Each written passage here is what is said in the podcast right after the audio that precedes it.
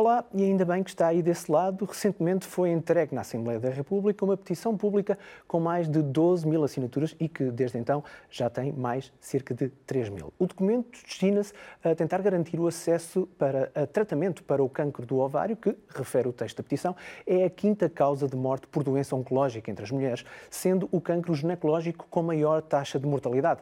Mais de 8 em cada 10 casos são identificados, mas já em fase avançada. Em Portugal, estima-se que por ano 500 a 600 mulheres são diagnosticadas com cancro de ovário e, lá está, muitas delas de forma tardia. Isso leva-nos a muitas, muitas questões a que vamos tentar responder na conversa com Mónica Nave, que é médica, eh, oncologista, e com Cláudia Fraga, presidente da MOG, Associação Movimento Oncológico Ginecológico, associação que promoveu a petição pública que acabamos de referir. Começo uh, por si, uh, Cláudia Fraga, antes de mais, MOG uh, tem um nome mais complexo, certo?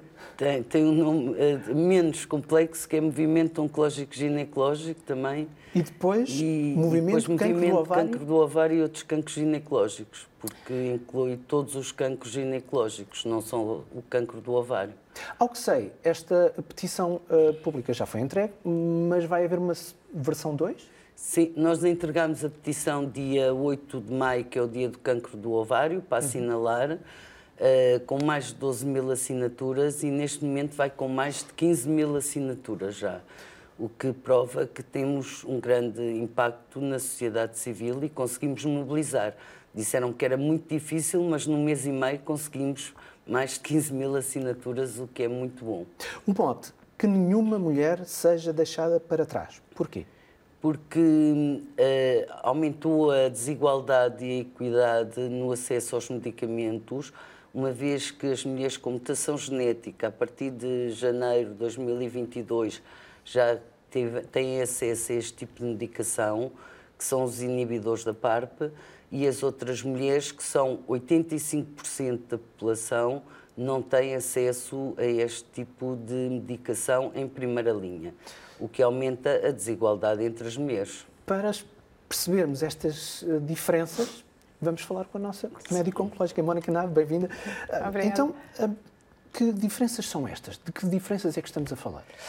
Uh, estamos a falar de uma alteração genética, uma mutação, uma alteração num gene, neste caso num de dois genes, que pode acontecer de facto em cerca de 15 a 20% de todas as mulheres que têm uh, cancro do ovário. Estamos a falar uh, do, do, do, subtipo mais frequente, que é o o carcinoma seroso de alto grau, mas depois há todo o resto de, de, população, como a Cláudia disse, portanto, para além destes 15 a 20%, que não tendo esta mutação, eh, podem também beneficiar da terapêutica de manutenção com estes fármacos. E há estudos que comprovam que, mesmo não sendo portadora de uma mutação, portanto, tendo esta doença e não sendo portadora desta mutação, determinadas mulheres podem, podem beneficiar com a adição uh, destes, destes inibidores da PARP à terapêutica de manutenção. E, portanto, é isto que a petição pretende, é uh, generalizar ou alargar a mais mulheres que têm benefício com, com, estes medicamentos o uso dos mesmos.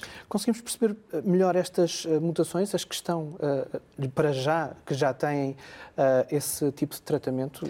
Tenho aqui um, um, uns pequeninos palavrões, neste caso, SBRCA ou GBRCA? Sim, os dois genes são os genes BRCA, A2, importantes, o BRCA1 e o BRCA2, e o G e o S a que se refere, antes da, da sigla BRCA1 e BRCA2, referem-se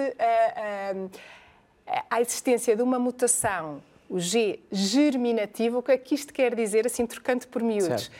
Isto quer dizer que, se, que é uma mutação que existe em todas as células do corpo da mulher e que, portanto, ela foi eh, transmitida por um dos progenitores, pelo pai ou pela mãe, e pode ser transmitida à descendência. Portanto, e isto vai este... ser mais importante na nossa conversa daqui a pouco. isto vai ser mais importante e vamos falar acerca disto, que sim, é, uma, é, um, é um aspecto importante. Portanto, quando nós falamos de uma mutação BRCA1 ou BRCA2 germinativa, estamos a falar de uma mutação que existe em todas as células do corpo da mulher que a possui e que, obviamente, pode uh, dar origem a mais cancros e, e, e, as equipas que tratam estas mulheres sabem disso e, portanto, vigiam uh, ou previnem outros cancros e os restantes elementos da família também podem estar, podem ser atingidos podem ser portadores da mutação e, portanto, atingidos por doenças e, portanto, há medidas que devemos implementar. Isto nos BRCA1 ou 2 germinativos. Uhum. E depois temos os tais S, que são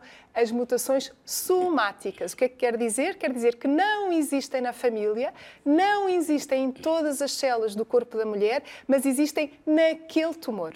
Okay. E no cancro do ovário, a existência de uma mutação uhum. nos genes das células do tumor apenas também confere sensibilidade e benefício à terapêutica com inibidores da PARP. Faz-me entender? Penso que sim.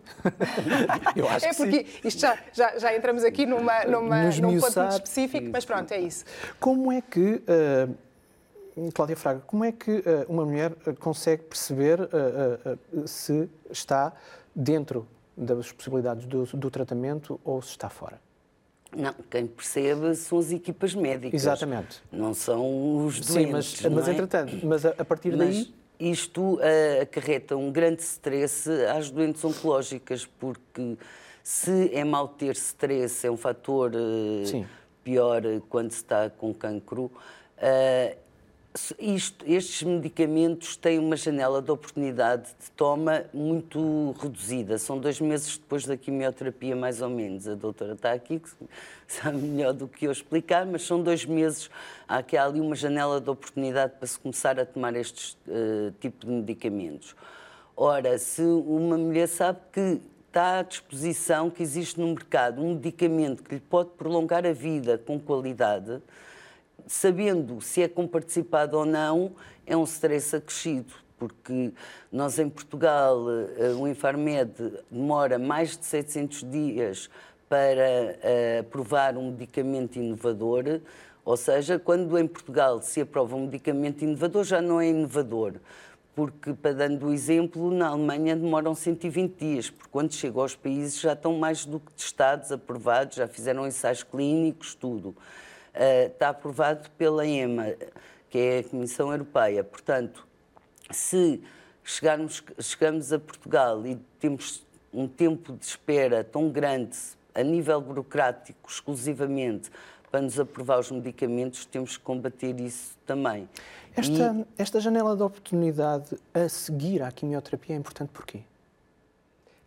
Uh, nos estudos que validaram esta estratégia enquanto uh, terapêutica de manutenção, a maior parte dos doentes começou a, a, a terapêutica até às oito semanas depois do, do, final da quimioterapia. Isto que a Cláudia está a dizer é de facto verdade, ou seja, uh, os estudos apontam para um maior benefício destas, destas terapêuticas de manutenção em primeira linha. Ou seja, uma mulher é diagnosticada, faz o seu tratamento inicial, que normalmente inclui a cirurgia precedida ou, ou, ou de quimioterapia ou não, ou, ou, sequencialmente faz cirurgia seguida de quimioterapia, e uh, o impacto maior de, de, destas terapêuticas de manutenção com inibidores da PARP, nomeadamente, é de facto a seguir à primeira fase do tratamento. Embora o que a gente já sabe também uhum. é que estas mulheres que não fizeram uh, em primeira linha e, e, nas quais, infelizmente, a doença, e na grande maioria delas, a, a doença vai voltar a aparecer, vai recair alguns no tempo, uh, podemos fazer estas terapêuticas de manutenção nessa altura, faço-me entender, na certo. recaída da doença. O que os estudos mostram é que a melhor altura para o fazer é de facto em primeira linha. E o resultado de um bom tratamento neste, neste nesta janela de, de oportunidade resulta em? Resulta, como a Carla, eh, como a, como a, a, Cláudia. a Cláudia eh, já referiu, num prolongamento da uhum. vida e da vida com qualidade. Da vida com qualidade. Sim. Eu, eu Deixe-me só acrescentar Força. aqui um, um, aspecto que eu acho muito interessante e se calhar os, os telespectadores vão perceber. Uh, durante muito tempo, a, a, evolução do cancro do ovário e da terapêutica do cancro do ovário teve estagnada. E, portanto, nós tínhamos duas boas armas terapêuticas que eram a cirurgia e a quimioterapia, e, e, durante anos não tivemos rigorosamente mais nada. E, nos últimos anos, tivemos, de facto, alguma inovação e os inibidores da PARP, eu atrevo-me a dizer que foram um passo de gigante na melhoria do, dos cuidados e, e da, da, dos resultados no tratamento desta doença. E nos últimos anos assistimos a uma coisa: assistimos a uma diminuição do número, do diagnóstico, do, do número total de, de, novos casos de cancro do ovário. Diminu assistimos também, isto reflete o, o menor número de casos, a um menor, menor número de pessoas que morrem por esta doença e assistimos a um aumento da prevalência. O que é que isto quer dizer? Quer dizer que temos cada vez mais um maior número de mulheres vivas com cancro do ovário. Uhum. Vivas, que fazem a sua vida, que, enfim, que veem os seus filhos Eu a crescer. Uh, exatamente, veem os seus filhos a crescer, veem os seus filhos a ir para a faculdade, veem os seus filhos a casar, têm netos. E, ou seja, têm um diagnóstico de cancro, mas a sua vida não acaba ali, continua. E a única alteração que ao longo dos anos aconteceu, em, em termos médicos, foi de facto a introdução dos inibidores da PAR. Portanto, esta introdução deste, deste, deste fármaco permite que mais mulheres com esta doença estejam vivas durante muito mais tempo. Ah, sim, de repente dá-me vontade de dizer que haver mais pessoas com a doença é um bom sinal. Neste caso, muito específico, mas claro Neste que nós, é um não, não, não, estamos claro. a ser literais. Ah, Cláudia Fraga, os números da associação refletem isso? Ou seja, tem mais associadas? Sim, cada vez mais nós somos uma associação relativamente recente, porque iniciamos as funções dia 18 de dezembro de 2019, uhum. portanto temos três anos e meio, mas cada vez temos mais associadas, cada vez também há casos de mulheres mais novas, porque antigamente a maior, e a incidência é no, este cancro é pós-menopausa, mas por exemplo, eu fui antes da menopausa, apesar de estar com 49 anos, ainda não tinha sinal nenhum de menopausa, uhum. e cada vez há mulheres mais jovens a ter este tipo de cancro também que nos aparecem na associação. Mas, voltando só um bocadinho atrás, a comparticipação destes medicamentos em primeira linha sai mais barato ao país do que haver uma recidiva porque se conseguirmos que estes medicamentos frenem o desenvolvimento de recidivas, ou seja, a propagação, para toda a gente conseguir perceber lá em casa, das células com cancro, uh, sai mais, mais barato ao país, porque, dando o meu exemplo, uh, eu tive uma recidiva, como diz a literatura, passado três anos, porque o meu cancro foi diagnosticado em 2015 e no final de 2018 comecei a sentir um inchaço outra vez, superilíaco, e tive uma recidiva que apanhou-me o William Newcolon. O que é que isso implicou? Implicou mais quatro cirurgias, mas nessa altura tive 20 vezes a barriga aberta. Uh, de uma forma pragmática, teria ficado mais barato tomar a medicação, medicação logo em primeira linha. Ao país. Ao país, claro. E nós, ao ajudarmos uma mulher, estamos a ajudar uma família e estamos a ajudar o país, porque claro. as mulheres ainda são o núcleo familiar, seja... Ajude-me uh, num detalhe, não sei se temos números mais ou menos uh, uh, concretos, mas quando estamos a falar de dificuldade de acesso e de preços, estamos a falar de, de, de que valores? De que tipo de valores? É mais ou menos 2 mil euros por mês, o que não é acessível ao, à maior parte das carteiras, não é? Portanto, e com, com participação? Seria diferente? Seria 100%, portanto, seria completamente diferente. Há casos de pessoas e eu tenho na, na associação que os seus seguros comparticipam, mas não comparticipam em Portugal, porque ainda não está aprovado pelo Serviço Nacional de Saúde, e as pessoas vão à Espanha todos os meses, ou à Holanda, que também acontece, buscar estes medicamentos, que lá são mais baratos, porque já estão comparticipados e há negociação e os preços descem, e os seguros pagam no país vizinho e têm que pagar avião, estadia de hotel e um medicamento. Sendo, participam. Que, sendo que os Países Baixos também fazem parte da União Europeia, tal como nós, o que é que falta para aproximar o nosso, o nosso, o nosso cenário com o cenário, por exemplo, uh, uh, do, do cenário neerlandês? O que falta é uma aprovação célere deste tipo de medicamentos. E isso não é possível com esta petição, por exemplo? Pressionar Eu os políticos a fazerem? É para isso que fizemos a petição, Claro, porque já tínhamos percebo pressionado e vimos que cada um empurrava para o lado. E quando nós estamos a empurrar para o lado e a dizer vamos tratar, mas neste tempo, estes são cancros galopantes, eh, muito agressivos e que se desenvolvem muito rapidamente. Portanto, não podemos, o tempo é precioso. Para- sim, o, o tempo está a contar. E enquanto estamos aqui no jogo de com participação, não com participação, e ficarem os- a burocracia nas gavetas, estão mulheres a morrer. Podiam ser salvas e o país ganhava em todos os aspectos.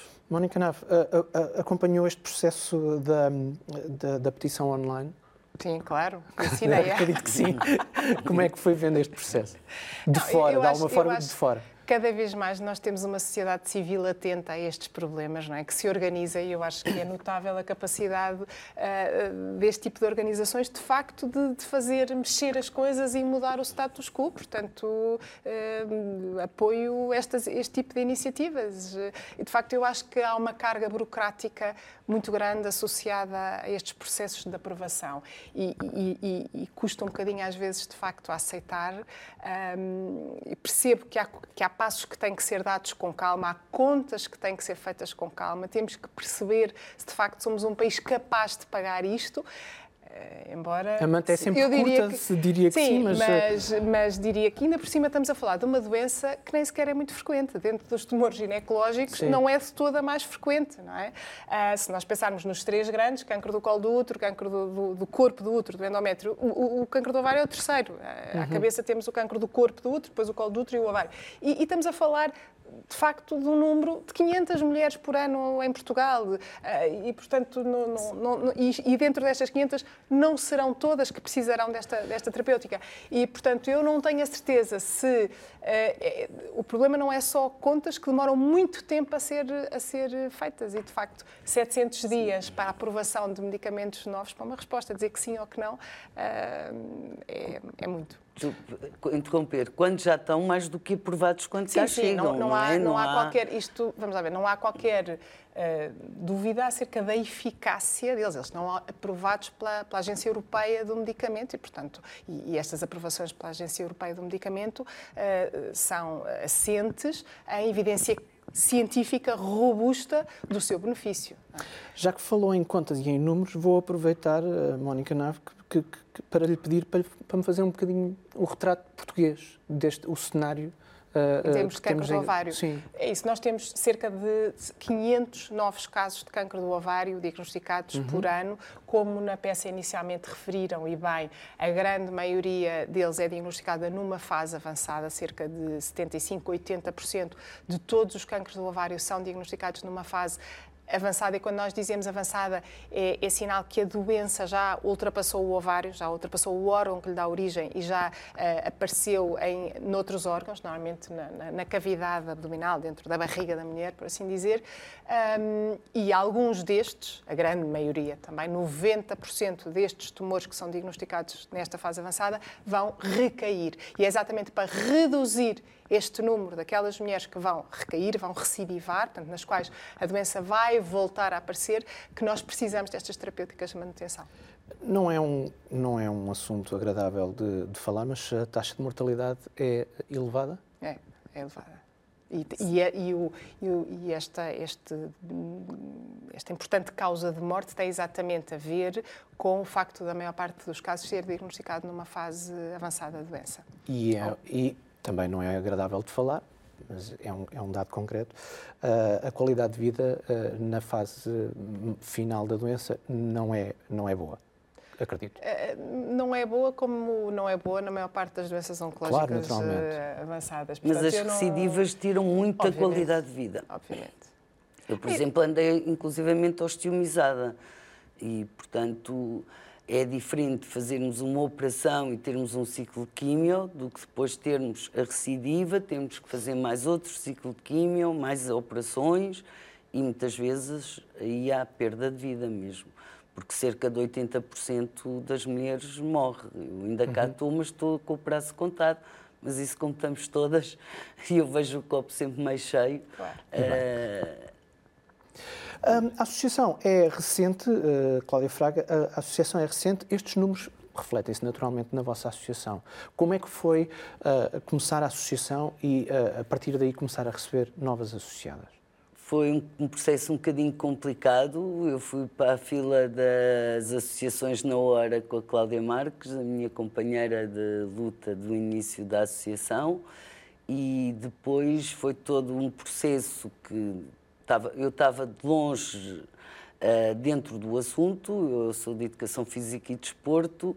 Uh, conhecia associações desportivas, mas não de, de saúde, e então foi um processo, mas como nós iniciámos uh, a atividade em dezembro de 2019 e a seguir confinámos dia 13 Exatamente. de março, eu costumo dizer que confinei, mas não me resignei. E então fui fazer todos os cursos que existe de apoderamento para associações de doentes, inclusivamente os cursos, o curso da Escola Nacional de Saúde Pública, que é muito importante, que nos dá alicerces para conseguirmos saber no que é que estamos a trabalhar.